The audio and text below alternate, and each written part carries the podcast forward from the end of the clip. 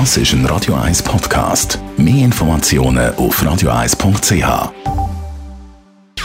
Gesundheit und Wissenschaft auf Radio 1. Unterstützt vom Kopfwehzentrum Irlande Zürich. www.kopfwww.ch ja, sie wird heftig diskutiert, also es wird heftig darüber gestritten, über die Corona-Virus-Tracing-App, die eigentlich schon am Montag soll veröffentlicht werden. Eine App, die die Infektionskette frühzeitig erkennen und so die Ausbreitung des Virus stoppen könnte. Und der Plan wäre ja, wer die App installiert, bekommt eine Meldung über, wie jemand sich infiziert hat, wo man äh, einen Kontakt hatte. Der Bundesrat Alain Berset hat darum im Rat noch einmal betont. Wir, gehen davon aus, es könnte ein sehr nützlicher Element sein für äh, die Bekämpfung des Coronavirus. Virus. Und damit das ja etwas bringt, braucht es viele Leute, die das App dann brauchen. Und da hat es im Parlament grosse Vorbehalte gegeben wegen dem Datenschutz. Es, es heisst, man müsse da eine Gesetzesgrundlage schaffen, bevor man die App einsetzen kann. Das sind wahrscheinlich die Politiker, die selber Facebook haben.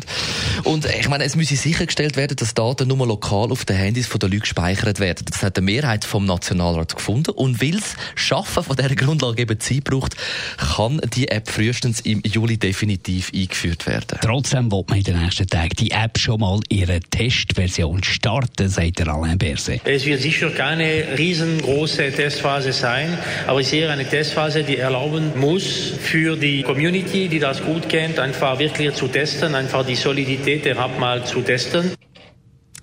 Was das genau bedeutet, das ist eben vielen unklar. Weil eben, wenn nur wenig Leute da mitmachen dürfen, dann kann die App kaum eine Wirkung entfalten. Also, vielleicht merkt man sich ein bisschen, weiß nicht, genervt.